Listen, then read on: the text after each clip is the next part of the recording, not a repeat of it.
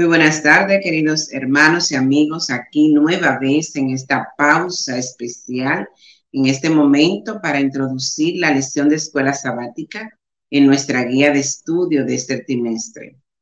Vamos a hacer esta pausa para que ya acercándose los minutos para despedir este día santo, estamos dando gracias a Dios porque nos lo permite despedir de nuevo muy pronto, ¿verdad? Qué rápido volvimos a esta, a esta pausa, pero así están los tiempos y nosotros debemos aprovecharlo en las cosas buenas, en las cosas que nos instruyen y que nos capacitan.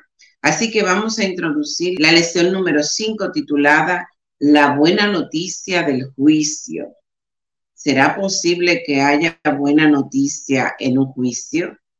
Y esta eh, interesante lección que sigue basada en el mensaje del primer ángel y ahí justamente todavía en el capítulo 14 de Apocalipsis nos estará llevando a darnos cuenta que esta lección eh, del juicio es una noticia buena, no es una noticia aterradora. Así que aquí está el verso central de la lección, diciendo a gran voz, ¿verdad? Este primer ángel, temed a Dios y dale gloria, porque la hora de su juicio ha llegado, y adorá a aquel que hizo el cielo y la tierra, el mar y las fuentes de las aguas. Temed a Dios y dale honra al Creador, al que hizo todo cielo y tierra, mar y fuente de agua. Ese será nuestro abogado defensor y frente a ese juez también divino estará por nosotros. La lección nos llevará a entender que Dios es un Dios de juicio. Toda la Biblia señala que claramente que llegaría el momento del juicio final tarde o temprano de una manera u otra el juicio que tanto falta hacerse, ¿verdad? Ah, va a llegar. Y Dios mismo, juez de toda la tierra, como dice la cita de Génesis 18, 25, aplicará la justicia. Dios mismo ha de juzgar a su pueblo. Así que en un verso, en esta cita de Génesis 18, 25, nos dice, lejos de ti el hacer tal que hagas morir al justo con el impío y que sea el justo tratado como el impío. Nunca tal hagas. El juez de toda la tierra no ha de hacer lo que es justo. ¿Quién es nuestro juez? Nuestro Dios poderoso es el juez de toda la tierra, el que tiene el, el pleno derecho de hacer el juicio y ha de hacer lo justo, porque Dios es justo.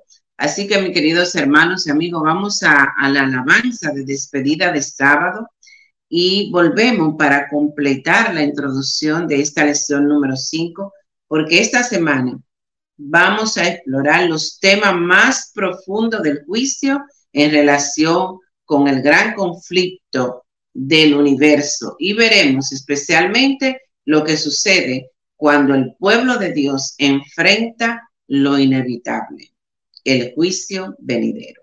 Así que, ¿qué nos trae este juicio? Hay una parte en la lección que nos habla de la importancia de la hora del juicio. dice que Apocalipsis cierra, esa culmina la manera de este conflicto entre el bien y el mal. En el juicio no estamos procurando, o sea, no es Dios quien procura, pero aunque nos vamos a presentar delante de Él, aunque nuestra vida será expuesta delante de su presencia, el fin no es que las cosas malas que hayamos hecho salgan a la luz. No, el fin es demostrar lo bueno y justo que Dios, porque vamos, estarán los mundos no caídos allí y saben algo, también estarán algunos de los nuestros, de nuestros seres eh, especiales de la tierra, que pudieron ocupar un lugar en el cielo y estarán también allí para ser parte del juicio. Y nuestro amado Jesús, que también vivió lo que nosotros vivimos y demostró junto a esos justos que ya fueron llevados al cielo, que se puede vivir sobre el pecado. Satanás tratará de hacer lo imposible La lección nos, va, nos señala que Satanás hará lo imposible por presentar que la justicia es que nosotros seamos desterrados, que seamos juzgados para ser eliminados. Pero ahí estará Jesús para defendernos.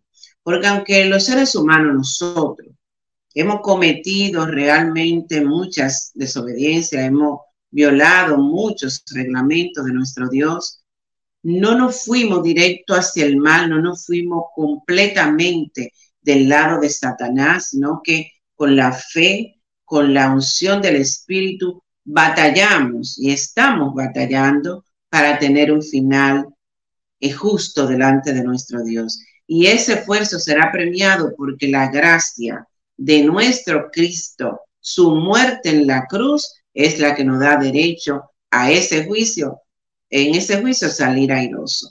Así que mis hermanos y amigos, vamos a estudiar esta lección maravillosa que presenta también la escena magnífica del juicio final, dada así en esta visión, y dará bajo los títulos La misericordia y el juicio de Dios, una escena magnífica, es una lección interesante el martes.